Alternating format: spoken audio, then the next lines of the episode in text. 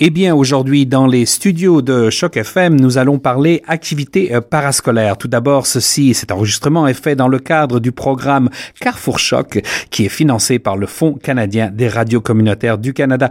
Et dans les studios, j'ai donc Monsieur Francis Cronier-Thériault, euh, directeur de l'école Toronto-Ouest pour le conseil scolaire Viamonde. Bonjour. Bonjour Xavier. Alors, aujourd'hui, on va parler d'activités euh, parascolaires. Tout d'abord, on devrait peut-être, pour le bénéfice de nos auditeurs, expliquer qu'est-ce que c'est des activités parascolaire à l'école? Donc, euh, Xavier, une journée scolaire commence typique à, l'école secondaire Toronto-Ouest, c'est de 8h15 à 14h20 du lundi au vendredi, en autant qu'il n'y a pas de congé. Ce qui veut dire euh, que de 8h15 à 14h20, c'est du temps de classe. Les activités parascolaires, c'est des activités qui ont lieu après l'école.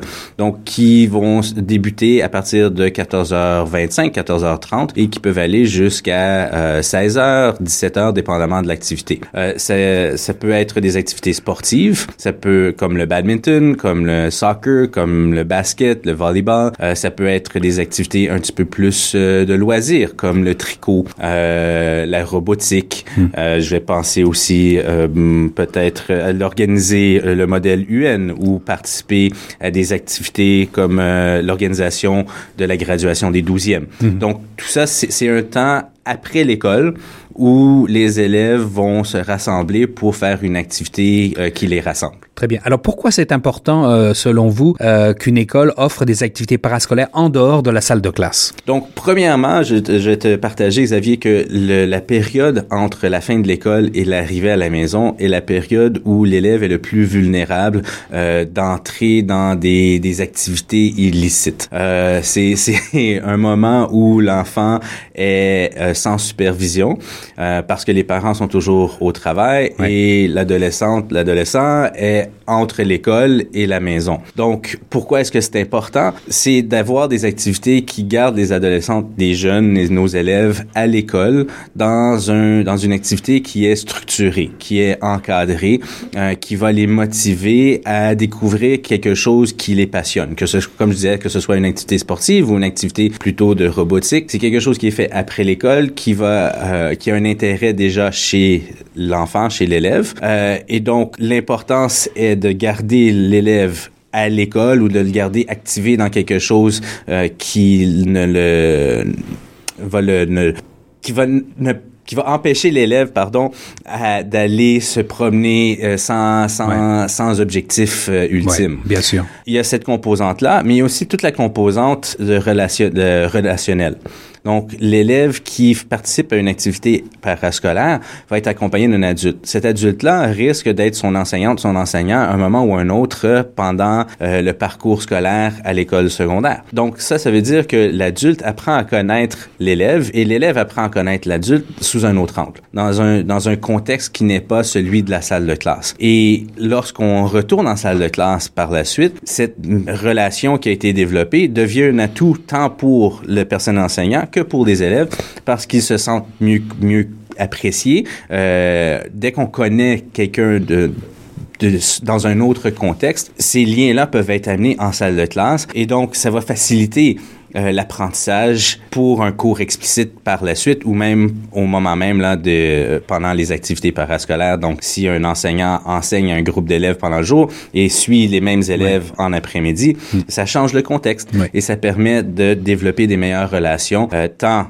aux activités parascolaires qu'en salle de classe. Est-ce que c'est pour tous les, les, élèves? Est-ce que euh, tous les élèves peuvent bénéficier des, des activités parascolaires ou est-ce qu'il y a des groupes peut-être qu'on cible plus? Nous, on offre des activités pour tous, ce qui veut dire que tous ceux qui démontrent un intérêt y ont accès, euh, ont accès aux pratiques. Maintenant, dans des activités parascolaires comme les sports, si on, on a trop d'élèves qui sont intéressés, donc là, il va y avoir une sélection. Mais pour les pratiques, on invite quand même les élèves qui ne vont pas nécessairement aller au tournoi, mais qui seront intéressés à faire de l'activité physique en groupe euh, pour appuyer leurs amis.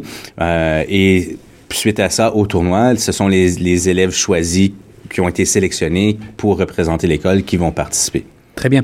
Alors, on en a, euh, tu l'as mentionné, euh, ces activités, n'est-ce pas, sont encadrées par les enseignants, c'est bien ça? C'est bien ça. Et est-ce qu'ils sont rétribués, rémunérés pour ce genre de, de, de choses? Euh, non, ça c'est du bénévolat euh, de, des enseignantes et des enseignants de l'école qui restent après les heures de classe pour passer du temps avec les élèves pour animer toutes sortes d'activités. Donc, ça, ça, ça découle de leur temps personnel.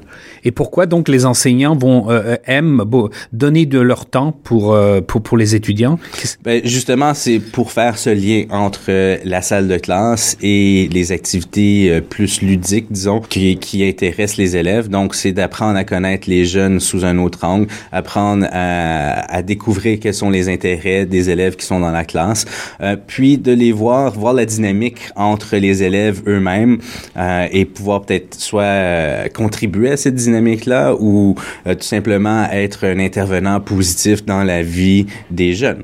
Donc, c'est bénéfique, c'est un retour, euh, c'est un, un, investissement à court terme, mais qui a des, des, des retombées, effets, ouais. des retombées positives à long terme. Très bien. Alors, en ces temps de coupure budgétaire, euh, est-ce que vous avez des inquiétudes pour ces activités parascolaires, étant donné que le budget de l'éducation, on le sait, va, va, euh, va, va subir des réductions? Écoute, euh, ça peut définitivement avoir un impact. Je ne sais pas qu'est-ce qui s'en vient en termes de négociation de conventions collectives. Je peux tout simplement témoigner que lorsque moi j'étais en salle de classe, euh, une des, des, stratégies employées par le, le syndicat, la FO à ce moment-là, était de faire la grève du zèle.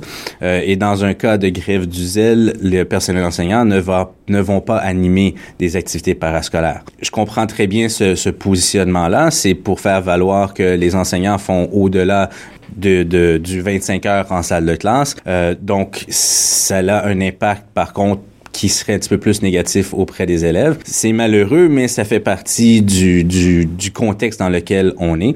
Définitivement, je peux te partager que ce mon souhait, c'est qu'il y ait une solution euh, et une ratification du, du, des conventions collectives avant d'arriver à cette étape, à cette étape-là, parce que ça va avoir un impact sur le climat de l'école, sur les, les, les relations élèves, euh, pense que ça existe aussi dans toutes les écoles, l'école élémentaire comme... Élémentaire, secondaire, euh, les, le personnel enseignant vont organiser différentes activités et, et ça va varier de l'intérêt du personnel, euh, des, des activités coordonnées à l'échelle du conseil euh, et des demandes de direction ou aussi des demandes des élèves et des parents de la communauté. On peut aussi avoir des parents bénévoles qui viennent accompagner, faire des activités parascolaires. Donc ça, c'est peut-être une solution pour les mois à venir de de se tourner vers la communauté torontoise et d'aller chercher des, bénévoles, euh, des parents qui ont un intérêt pour ces activités euh, pour justement avoir un contact avec les élèves et leur permettre d'avoir des activités. Très bien. Alors ça c'est une question que je voulais vous poser justement, c'est est-ce que euh, par exemple ça doit être un enseignant ou est-ce que ça peut être quelqu'un de la communauté de l'extérieur qui peut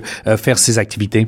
Donc, nous, on a euh, les deux modèles qui existent. On a des enseignantes et des enseignants qui font des activités, mais on a aussi des gens de l'externe qui viennent euh, animer des activités après l'école aussi. Donc, les deux modèles sont possibles. Pour les personnes de, de, de la communauté qui aimeraient faire du bénévolat à l'école, euh, la première étape, c'est d'aller chercher une vérification des antécédents judiciaires oui. pour secteur vulnérable. Et une fois qu'on a le formulaire disant que c'est satisfaisant, la personne est la bienvenue à venir passer du temps avec les élèves. Euh, on peut des fois faire une combinaison avec une enseignante, un enseignant pour la transition. Mais tout ça pour dire que oui, les personnes de la communauté sont les bienvenues à animer des ateliers, des activités parascolaires après l'école aussi. Voilà donc euh, une belle invitation. Donc si cela vous intéresse d'organiser de, de, des activités parascolaires dans, dans l'école de, de, vos enfants ou même si vous n'avez pas d'enfants dans le, dans le système scolaire. Euh, Monsieur Francis Cronier-Thériault, merci beaucoup.